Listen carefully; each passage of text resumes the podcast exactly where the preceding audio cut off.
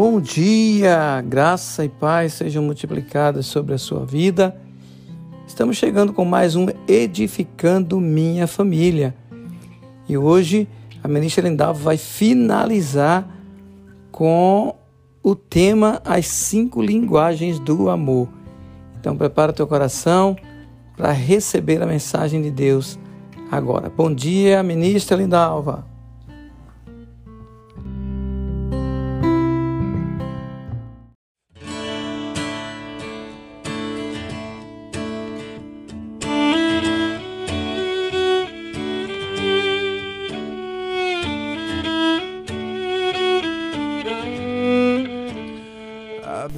Bom dia, pastor José, bom dia, Casas Unidas, pelo amor e bom dia para você que está aí do outro lado me ouvindo.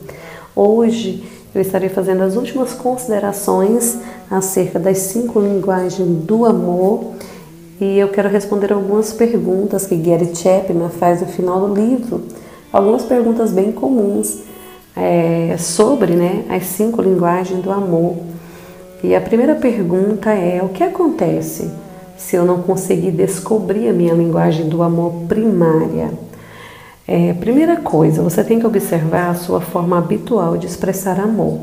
Se você realiza atos de serviço regularmente para outras pessoas, essa pode ser sua linguagem do amor. Se você costuma elogiar as pessoas, então palavras de afirmação são provavelmente a sua linguagem. Do que você costuma reclamar? Ao dizer ao seu cônjuge: Acho que você jamais me tocaria se eu não tomasse a iniciativa.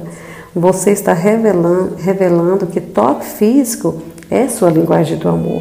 Quando o seu cônjuge viaja a trabalho e você diz você não me trouxe nada, mostra que presentes são sua linguagem do amor.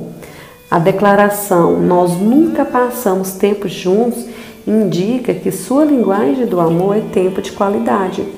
Suas reclamações revelam seus desejos interiores. Se tiver dificuldade para é, lembrar-se do que mais reclama, sugiro que pergunte ao seu cônjuge. Existe uma grande chance de que ele saiba. O que você pede de seu cônjuge com mais frequência? Se você diz coisas como: Você poderia fazer uma massagem em minhas costas? Então está pedindo toque físico.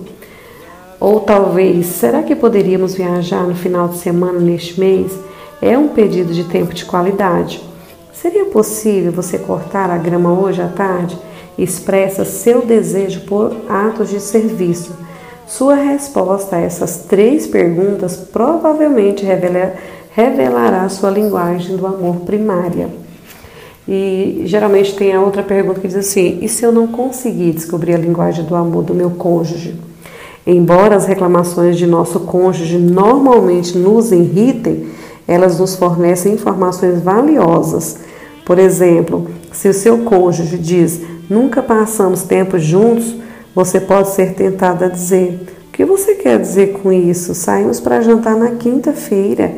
Uma declaração defensiva como essa colocará um ponto final na conversa. Contudo, se você responder, o que você gostaria que fizéssemos? Provavelmente obterá uma resposta. As reclamações do seu cônjuge são os indicadores mais poderosos da sua linguagem do amor primária. O que devo fazer se eu falar a linguagem do amor de meu cônjuge, mas ele não corresponder? Sei quão desanimadora pode ser a sensação de investir no casamento e não receber nada em troca. Existem duas possibilidades para o fato de seu marido não estar respondendo. A primeira e mais provável é que você está falando a linguagem do amor errada. As esposas costumam presumir que a linguagem do marido é toque físico. Assim, fazem mudanças significativas na maneira de responder aos desejos sexuais dele. É comum elas passarem a tomar a iniciativa na relação sexual. A esposa tenta sinceramente falar a linguagem do amor do marido. Quando ele não reconhece seus esforços, ela desanima. Na realidade, a linguagem do amor primária dele podem ser palavras de afirmação. Uma vez que ela não percebe amor da parte dele, ela pode se tornar verbalmente crítica.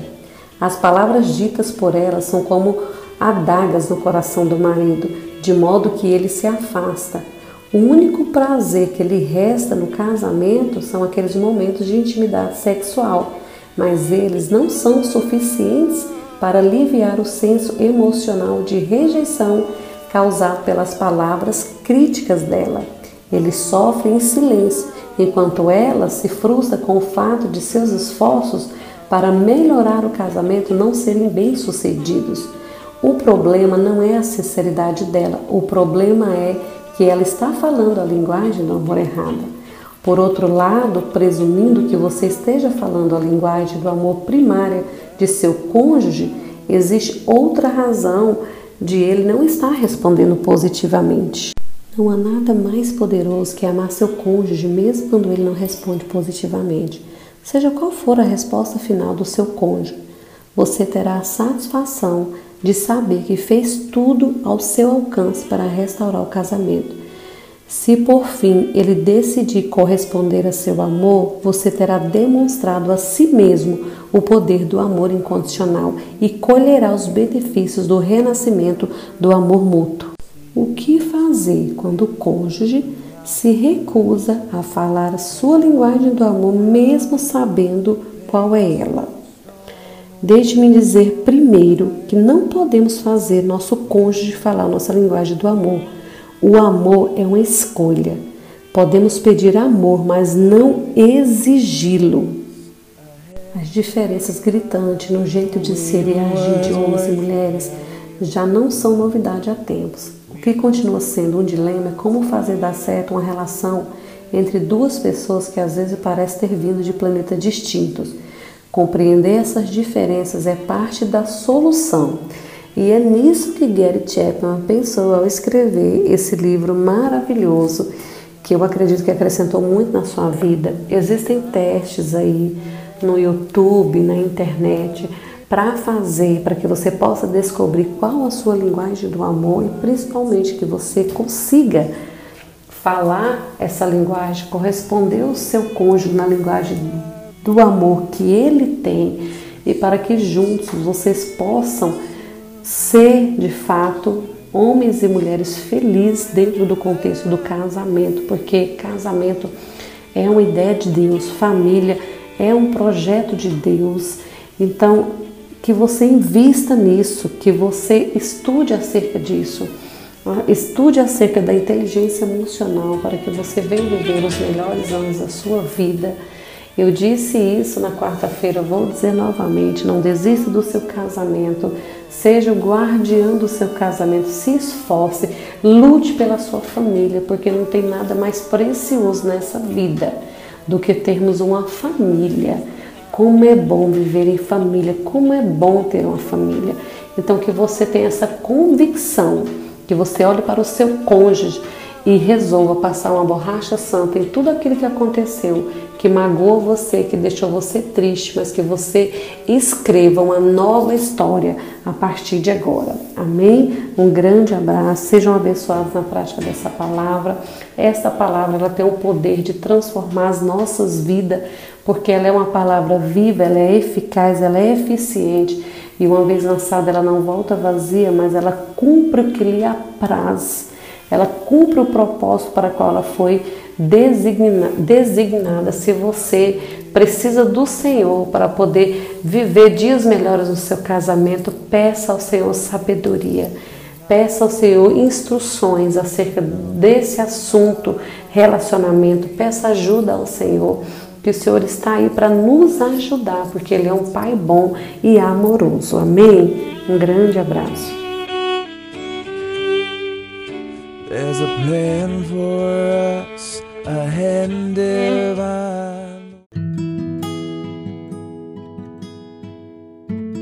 Eu creio que você foi edificado com essa palavra.